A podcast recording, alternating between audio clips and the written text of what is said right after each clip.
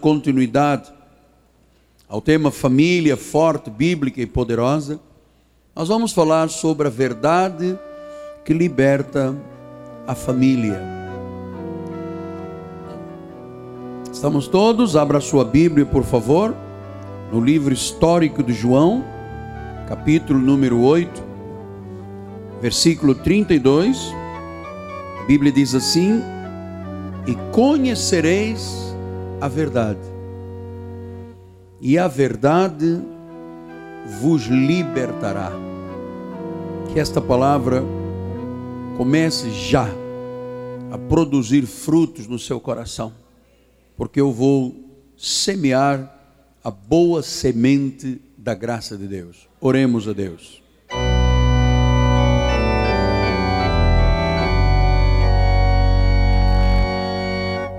Senhor Jesus Cristo,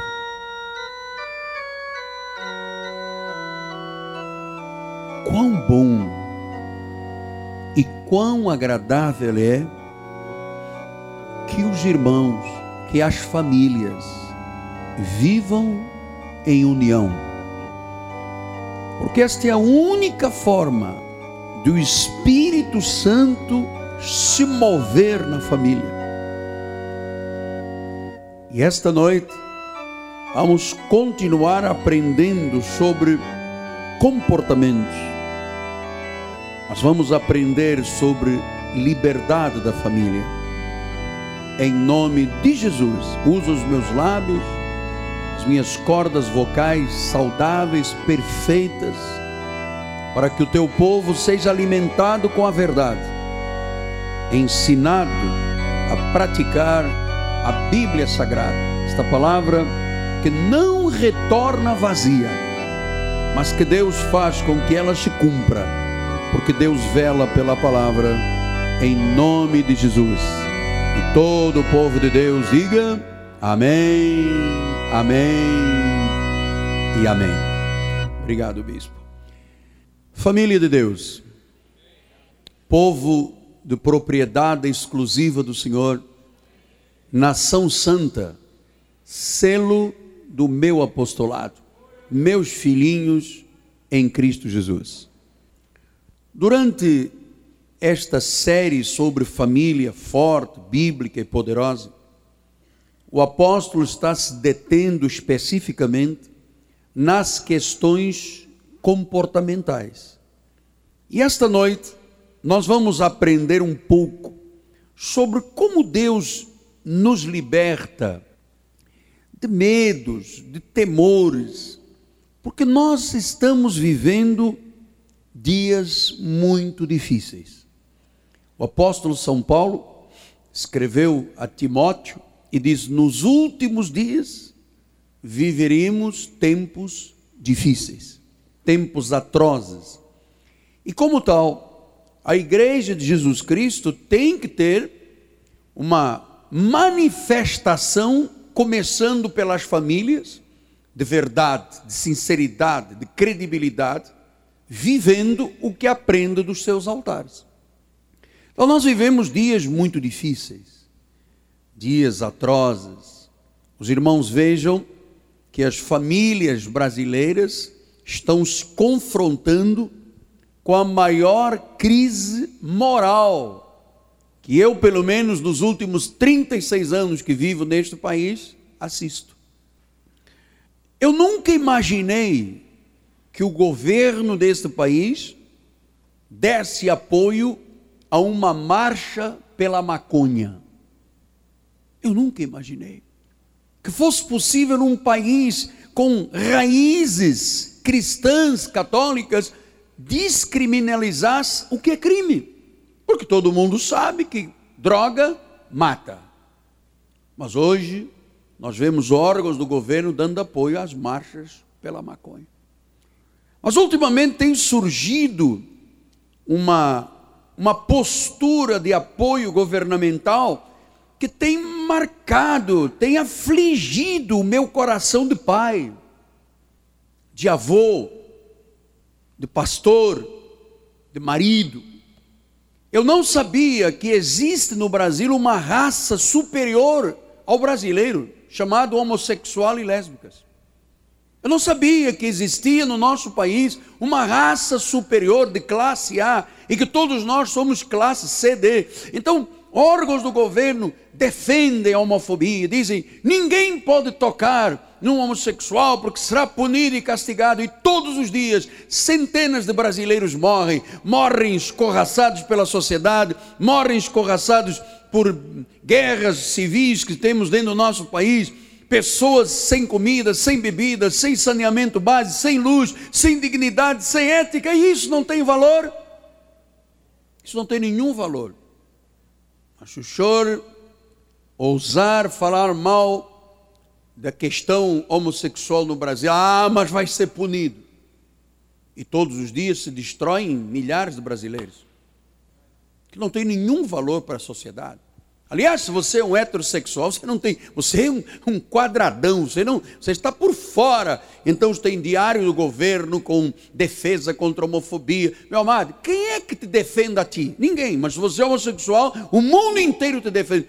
Chegou-se à conclusão que no Brasil existem 60 mil casais homossexuais, significam 120 mil pessoas. Nós somos 198 milhões de pessoas, quer dizer que 0,5 da sociedade é a favor desse caminho. E os outros 99,5% não contam? Não, nós não somos raça superior, não temos direito de nada. Ora, isto aflige a família. Isto aflige a família. Isso é diabólico. Então, é, nós precisamos de estar atentos, ser sal, ser luz, não aceitar conformadamente que daqui a pouco isto que eu acabei de dizer, vai ser aprovada uma lei em Brasília, nos subterfúgios da política, contrariando a Constituição do Brasil. Note uma coisa: o artigo 14 da Constituição fala da família, um homem e uma mulher, filhos. Quebrou-se a Constituição, criaram-se novas leis, não houve consulta pública. E hoje as famílias que têm temor de Deus são obrigadas a desligar televisões, a não deixar os filhos olharem, sabe? Você, você vive numa vigilância braba, porque se quebrou a Constituição, ninguém disse nada. Por causa de 120 mil pessoas, num país de 198 milhões de pessoas. Então há realmente temores no meu coração. E eu entendo que, ah, por exemplo, quando Deus chama alguém para o ministério, ele diz assim: quem aspira o episcopado, excelente obra deseja. Tem que ser, porém, marido de uma só mulher. Ah, meu irmão, não existe pastor casado com pastor, não existe pastor casado com pastor, pastora casada com pastor. Isso não está na Bíblia. Sim, mas cuidado, feche a boca que o senhor pode ser preso.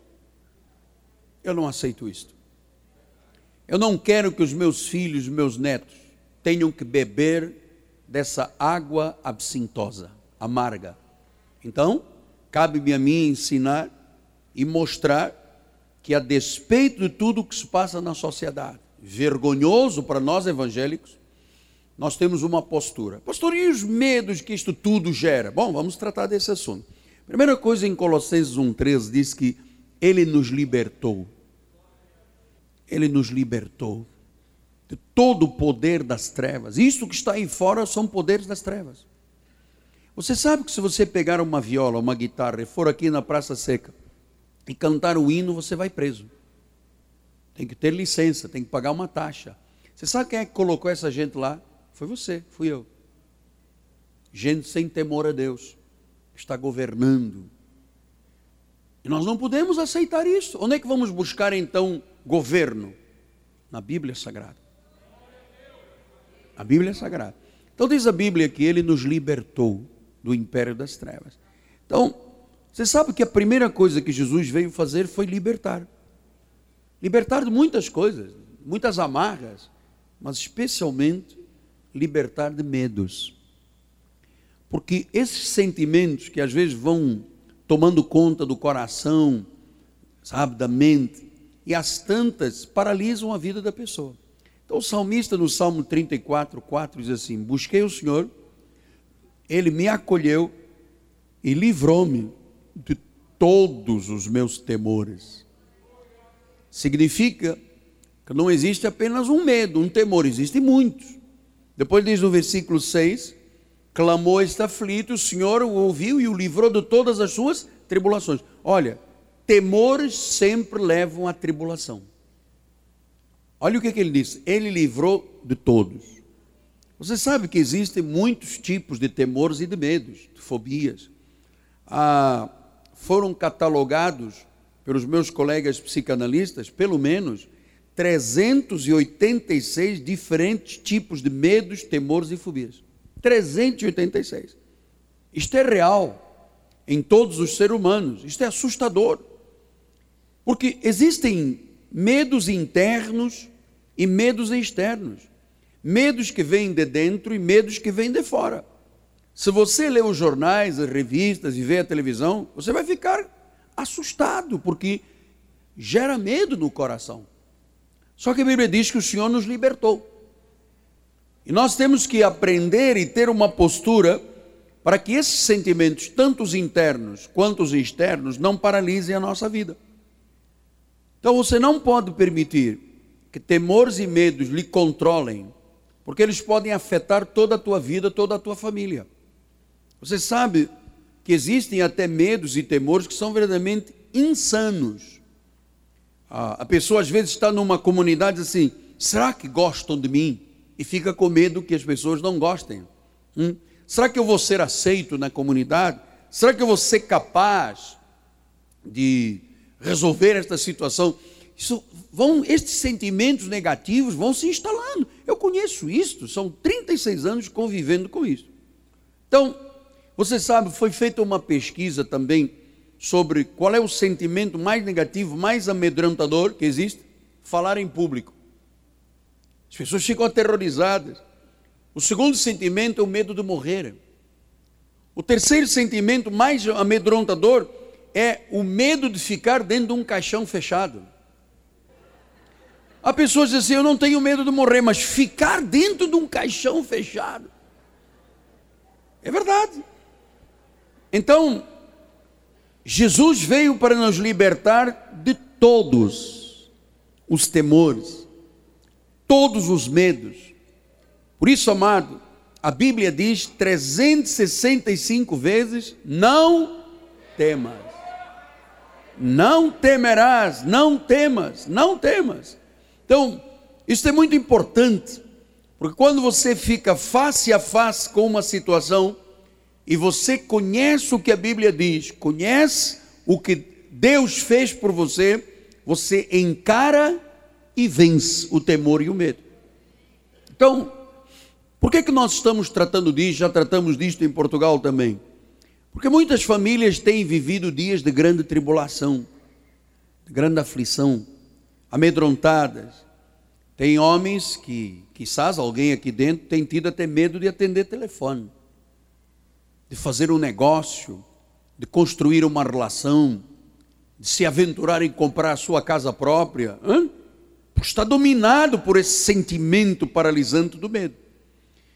Então, como é que eu vou lidar com os medos e vencê-los?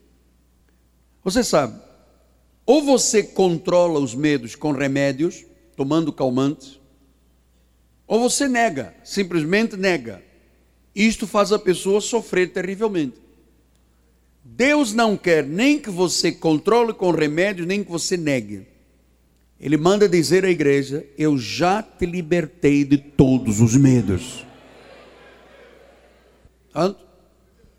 Você tem que receber essa palavra, porque isto é uma promessa que Deus fez para a nossa vida. Nós temos que vencer todos os medos. Hein?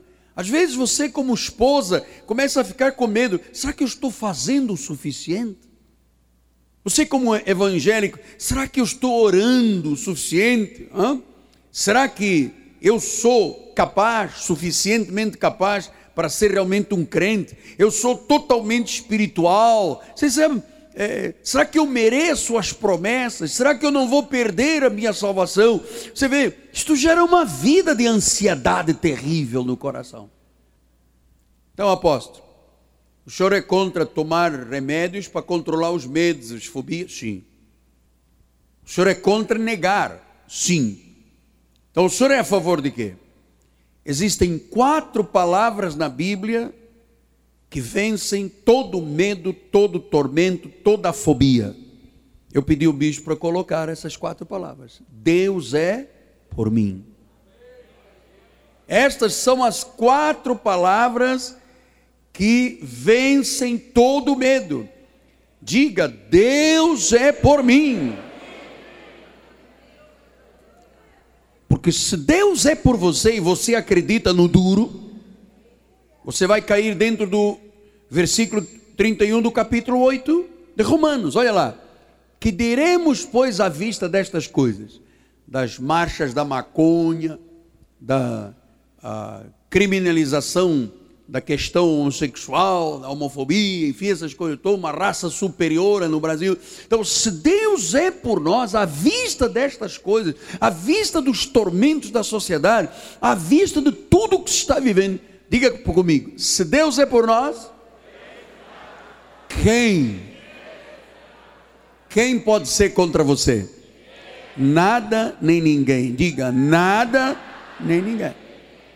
Olha, qualquer pessoa que esteja te atormentando diante de Deus é nada. A grandeza do poder de Deus é maior, o poder de Deus é superior, a glória de Deus é incomensurável. Então diga: Deus é por mim. Diga outra vez: Deus é por mim. Então, se você chegou esta noite à igreja e enfrenta problemas, doenças, crises, medos, ah, dificuldades quanto ao futuro, Deus é por você. Deus é a teu favor. Deus te ama, amado. Deus me ama. Ele não permite. Se você quer o melhor para os teus filhos, Deus quer melhor para você. Se você lhe pedir esta noite pão, Ele não vai te jogar uma pedra na cabeça. Se você lhe pede peixe, Ele não vai te jogar uma cobra para te assustar. Deus ama. Não é o que disse em João 3,16? Deus amou o mundo, o mundo ocumeno, o mundo da salvação de tal maneira que deu o seu filho para que todo aquele que nele crê não pereça, não fique aí acorrentado ao mal, ao medo, mas tenha a vida eterna. Então Jesus não veio condenar o seu povo, não veio acusar, não veio aprisionar, ele veio salvar. Então, eu queria muito que você construísse a sua vida, a sua empresa, os seus negócios, crendo no que Jesus já fez por você. Porque ele quebrou todo o medo na vida de quem acredita na palavra. Ele abre as portas das prisões do medo. Porque é por isso que os é, laboratórios que fazem, fabricam os calmantes são todos laboratórios milionários. Por causa dos medos. Então, é, quando você começa a ouvir a palavra, o medo tem que ser substituído pela fé. Porque em Gálatas 3,5 diz assim: Aquele, pois, que vos concede o Espírito que opera milagres, faz pelas obras da lei ou pela pregação da fé? Pela pregação da fé. Então, quando você ouve a pregação da fé, imediatamente esses sentimentos aterrorizadores, ah, eu conheço gente que toma calmante de manhã, ao meio-dia, à tarde, à noite, porque não sabe como viver aprisionado a tanto espírito de medo. Né? Então, esta palavra medo vem do original grego deilia. Eu não sei se o, pastor, o bispo colocou deilia, quer dizer palavra que paralisa. Medo é deilia do original, paralisa. Então, às vezes, uma pessoa ah, deixa de ouvir a palavra toda pessoa que está na igreja, depois deixa de ouvir a palavra, imediatamente o medo começa a tomar conta dela. É medo Pois não existe síndrome de pânico. Se você falar com uma pessoa que tem síndrome de pânico, ela não sabe explicar por quê. Lentamente vai se instalando no coração uma insegurançazinha, uma insegurança, e às tantas a pessoa não sai de noite, tem medo disso, tem medo daquilo. Nós tivemos aqui na igreja um senhor policial federal, grandão, com quase dois metros, andava com duas armas, mais três armas no carro, e ele me disse um dia, apóstolo, eu tenho medo de sair de noite. Por quê? Porque deixou-se levar aos poucos, deixou de ouvir a palavra, começou a ouvir o mundo, começou a ouvir, ouvir, e as tantas ficou paralisado. Então, quanto mais você ouve a pregação da fé, mais livre e confiante você viverá. Por isso é que Paulo, de dentro de uma prisão, jogou esta bomba cá para fora. Olha lá, Filipenses 4,13. Tudo posso naquele que me fortalece. Ele estava lá preso, ele disse: Eu posso tudo. Como? Estava preso. Mas ele não se sentia preso, ele se sentia livre, ele não tinha medo, ele acreditava naquele, em Jesus. Então, eu tenho que focar a minha vida não é no que eu não posso, é no que, que ele pode, no que, que ele já fez, naquele que diz: Eu sou por ti, Miguel Ângelo. Deus é por ti. Pastor, mas eu tenho um vizinho que está armando contra mim. Você não vai temer esse vizinho, porque Deus é por ti. Maior é aquele que está em nós do que o vizinho armador. Mas eu tenho um colega articulador, sabe atirar as pessoas umas contra as outras na família, sabe atirar no emprego. Meu amado Deus é por você. Eu quero que você acredite nisso, diga: Deus é por mim. Quem será contra mim? Então, esta noite, Deus quer te dar algo precioso, a tua liberdade total. Por isso é que ele diz em Romanos 8,32: Aquele que não poupou seu filho, antes por todos nós o entregou, porventura não nos dará graciosamente com ele todas as coisas? Eu pedi que Deus hoje honrasse esta palavra de tal monta, que aqueles que acreditassem nele saíssem daqui hoje livres, sem medo de nada, sem medo do amanhã. Sim, pastor, mas o senhor não sabe o que, é que eu estou vivendo. Eu não sei, mas por isso é que Deus te trouxe aqui para ouvir. Ele sabe. Filipenses 4,19 diz: O meu Deus, leia comigo, por favor. O meu Deus, segundo a sua riqueza em glória, há de suprir em Cristo Jesus cada uma das vossas necessidades, inclusive os medos e os temores. Cada uma das minhas necessidades não quer dizer cada uma das coisas que eu quero. É cada uma das coisas que eu necessito. Pastor, qual é a garantia? Tudo bem, o senhor está com um livro preto e branco. Qual é a garantia? Colocamos no telão, bispo. Olha lá a garantia. A cruz de Cristo é a garantia de que a generosidade de Deus nunca falhará. Nunca falhará. Irmãos, quando entrou aqui esse órgão do governo há seis anos, querendo que eu aceitasse corrupção, que eu desse dinheiro. Eu disse: vá comer no inferno. Seis anos, você não sabia disso, seis anos de lutas, lutas, lutas, lutas, noite e dia, ameaças, ameaças. Eu disse: Deus vai provar que Ele é a meu favor.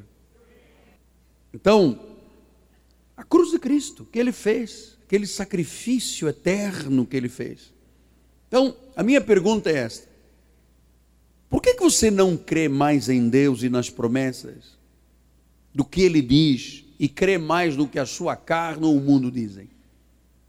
Porque Jeremias 29 tem um dos versículos que eu mais amo na Bíblia, e diz assim: Eu é que sei, não és tu que sabes, eu é que sei. Que pensamentos eu tenho a teu respeito, diz o Senhor, eu tenho pensamentos de paz, eu não tenho pensamentos de mal, cabeça dura, para dar o fim que você deseja.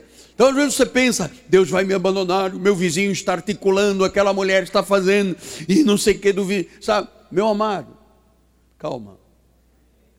Deus é que sabe por que, que Ele te trouxe aqui esta noite.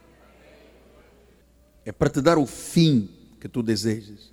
Então, ah, você sabe, hoje já podemos parar e pensar assim: quantas coisas Deus já me deu desde que eu me converti? Quantas? Pense, por favor, nos últimos 5, 10 anos, quanto você já recebeu? As coisas que você recebeu para o teu bem, quantas foram? Ele que sabe do que você necessita e ele te deu. Portanto, se ele deu, se ele proveu, por que eu vou ficar com medo quanto ao futuro? Por que, que eu vou ficar aqui amarrado no altar, pensando que eu não vou poder fazer? Meu amado, não desista de nada. Você vai vencer todas as barreiras que você tem. Todas.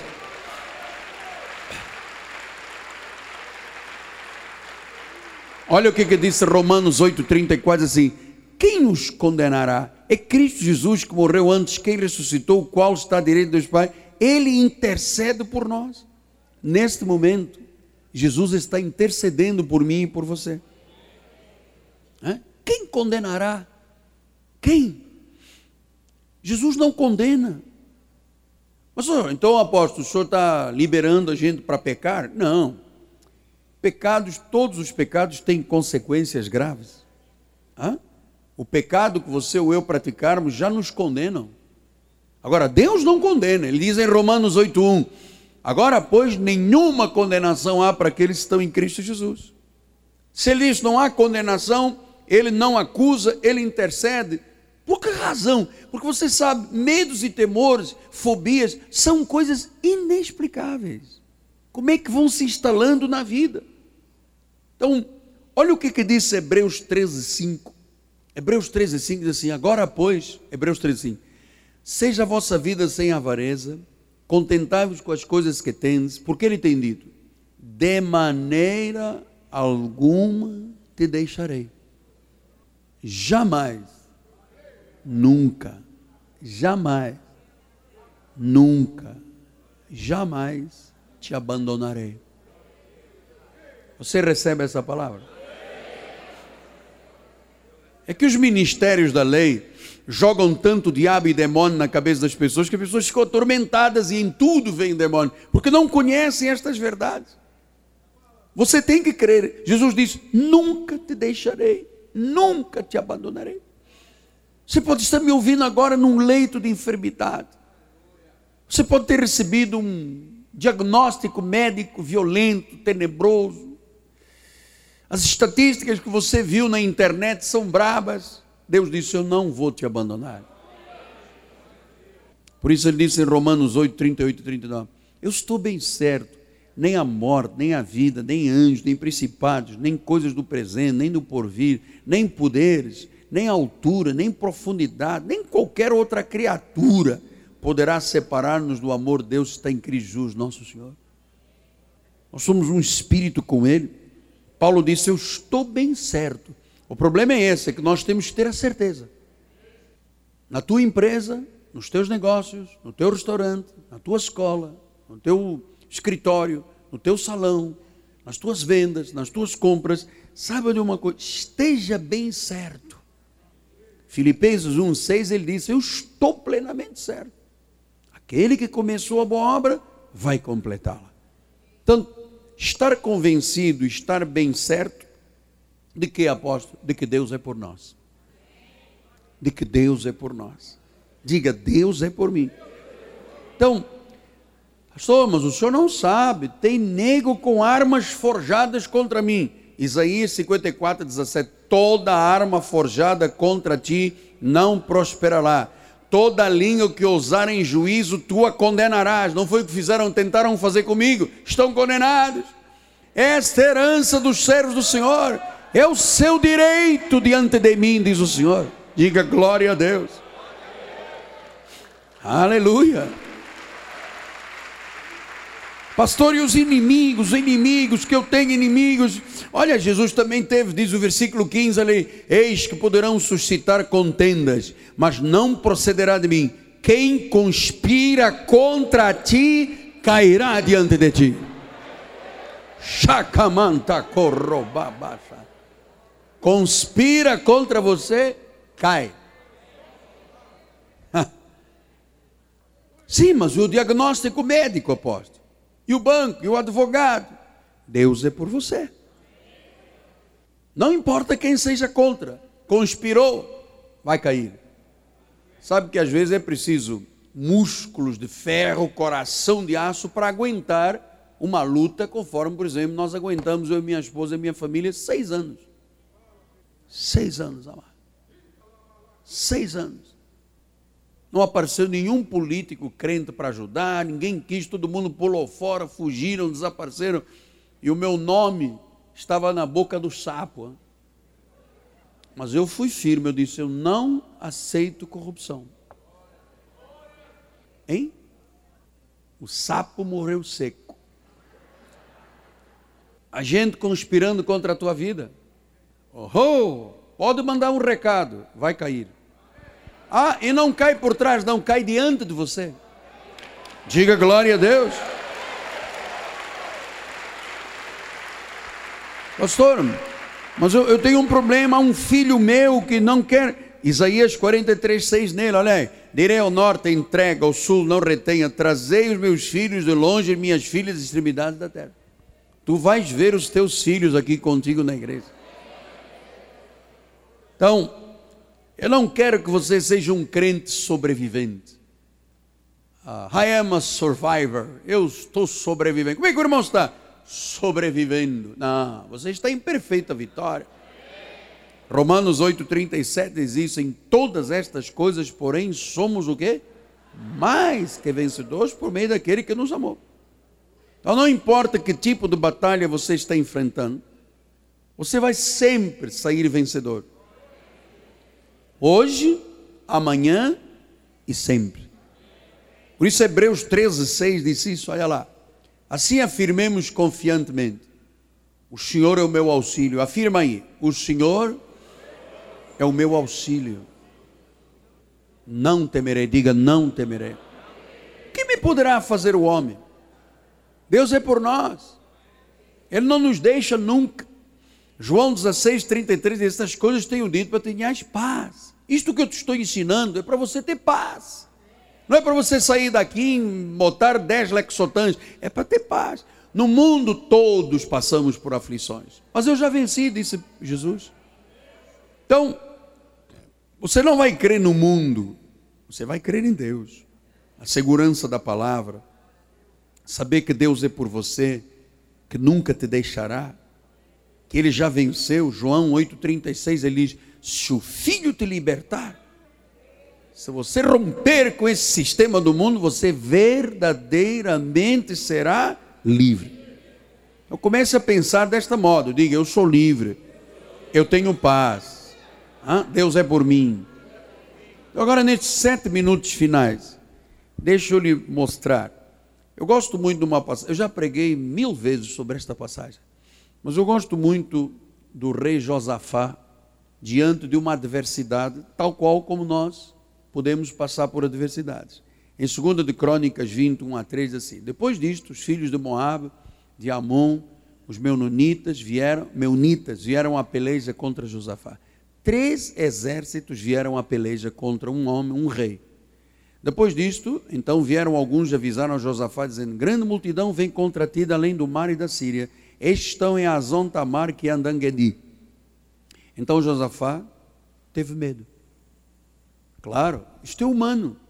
Deus sabe que isto é humano, por isso é que ele disse: não temas, porque o temor, o medo é uma coisa humana. Mal de nós se não houver algum tipo de sentimento positivo, porque há um sentimento positivo em relação ao medo, você sabia? Um pouco é bom. Agora, quando isso passa a doença, é que nós estamos aqui combatendo. Então diz que ele teve medo, e como faziam os judeus, ele começou a jejuar e tal, a buscar na carne a solução. Versículo 12. Ah, nosso Deus, acaso não executarás o teu julgamento contra eles, porque em nós não há força para resistirmos a essa grande multidão que vem contra nós, e nós não sabemos o que fazer, mas os nossos olhos, o nosso foco, está talvez você esteja esta noite exatamente assim. Deus, é grande, o fardo é problema na minha família, na minha empresa, nos meus negócios, nos vizinhos. Senhor, é grande a multidão de problemas contra mim, eu não sei o que fazer, eu não tenho força, mas eu vou fazer uma coisa. Eu não vou buscar o que a mãe de santo diz, a cartomante, a, a cigana, uma senhora que joga búzios na minha rua, a mamãe cabinda. Eu vou colocar os meus olhos em ti. Eu vou ficar com a palavra. Eu vou ficar com a palavra. E diz a palavra no versículo 15: E diz: Dai ouvidos todo Judá, todos os moradores de Jerusalém, tu, ó rei Josafá, no que diz o Senhor. Então eu vou dizer à igreja: Igreja, ouça, põe ouvidos no que Deus vai dizer. Não temas. Não temais, nem vos assusteis por causa desse problema, pois a peleja não é vossa, é de Deus. O Senhor está dizendo: Você, meu filho, eu tenho responsabilidade sobre a tua vida. Você põe os olhos em mim, você joga para mim a responsabilidade, então eu vou fazer o seguinte: não temas, porque essa peleja a partir de agora não é tua e minha. E diz o versículo 17: Nesse encontro não tem que pelejar. Toma posição, fica parado e você vai ver o salvamento que Deus vai te dar. Não temais, não vos assusteis, amanhã, e há muita vitória para amanhã, amado. Você vai confrontar o teu medo amanhã, porque o Senhor é convosco. Versículo 20: Pela manhã cedo se levantaram, saíram o deserto, Tecou e saíram ele, pois Josafá em pé disse: Ouvimos, Judá, morador de Jerusalém Crede no Senhor vosso Deus e estareis seguros. Crede nos seus profetas e prosperareis. E aí o povo disse: e daí? Olha lá, está vendo lá embaixo? Está vendo? Um exército, dois exércitos, três exércitos. E você manda confiar em Deus que a gente não está nem vendo. Se você confiar em Deus, você vai estar seguro. Se você acreditar neste profeta, você vai prosperar versículo 22. Tendo eles começado a cantar e a dar louvores. Pastor, às vezes me parece uma coisa tão simplista, tão minimalista. Cantar e dar louvores, tem três exércitos na frente. Estou aqui, pastor, está aqui o meu diagnóstico médico. Diz que carcinoma, o senhor manda cantar e dar louvor. Meu amado, é o que a Bíblia diz. Que no momento em que você reconhece a grandeza de Deus, o poder de Deus, que é Deus quem peleja por você, que é Deus que diz que não temas, é Deus que diz sossega, acredita, quieta, quieta o teu facho. Então ele disse: tendo começado a dar louvores, o Senhor começou a mostrar emboscadas, os filhos de Amon, do Moab e do Monte Seir vieram condenar e foram. Foram o quê? Câncer está desbaratado tumor está desbaratado, causa na justiça está desbaratado, problema do medo da família está desbaratado, porque nós estamos aqui louvando, bendizendo, exaltando, glorificando o único soberano, o Rei de Reis, Senhor de Senhores, a brilhante estrela da manhã, Rosa de Saron, o juiz das nossas causas, o nosso paracleto, o nosso advogado, aquele que é o cabeça da igreja, aquele que é a porta, aquele que é o caminho, aquele que é o pão, aquele que é a água, aquele que é o cordeiro, aquele que é o leão da tribo de Judá. Ele está lutando, ele disse: Acalma-te, eu estou fazendo a obra. Eu estou desbaratando. Quem está acreditando nisso, diga amém.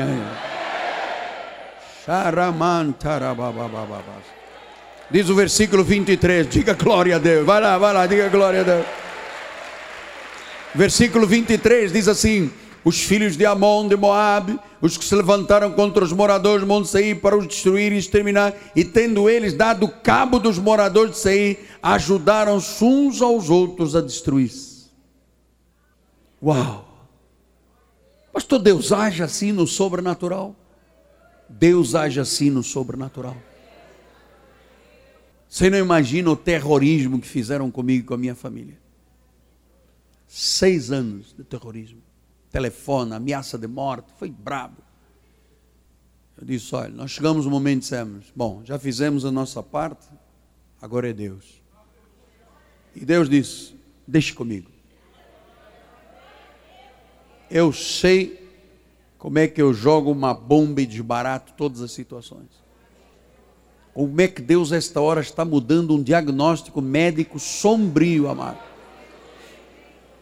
Aquela causa que o teu advogado disse que está perdida, como eu ouvi vários dizendo, está perdido, está perdido, está perdido, diz, está perdido para ti, não está perdido para Deus. Se Deus é por nós, Então diz o versículo 26: Ao quarto dia se ajuntaram no vale da bênção, onde louvaram o Senhor, por isso chamaram aquele lugar Vale da Bênção até o dia de hoje. Então, meu irmão, nós temos três minutos, nós estamos no Vale da Bênção. E agora você vai levantar uma das mãos vai louvar ao Senhor. Vamos lá.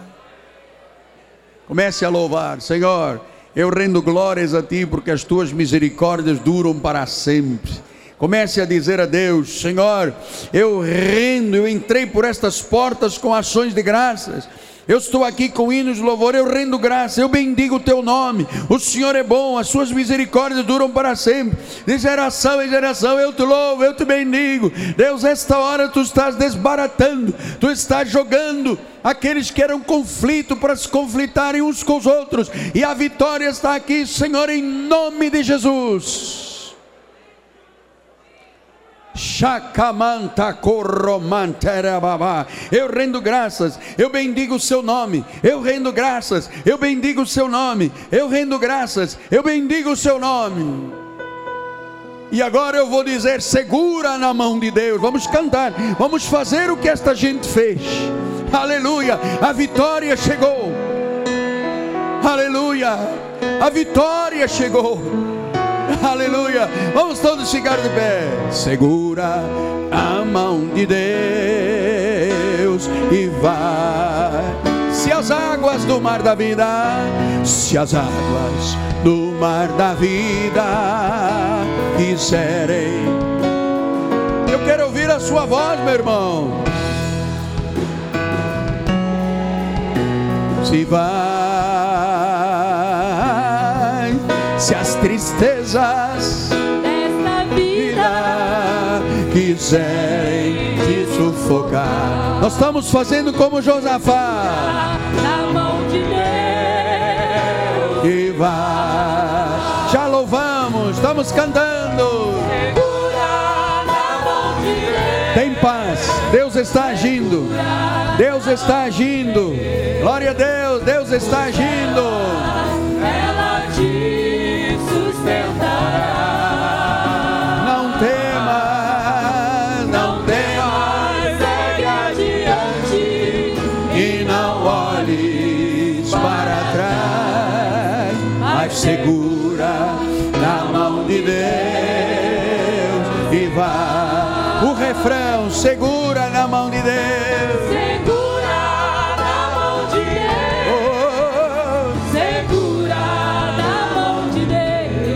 Feito, aquieta o teu coração, aquieta-te. Esse é o vale da bênção. Você está no vale da bênção. Glória a Deus. E não olhe para trás, mas segura na mão de Deus e vai. Segura, segura, mas segura na mão de Deus. E vai. Última vez, mas segura, segura, mas segura na mão de Deus.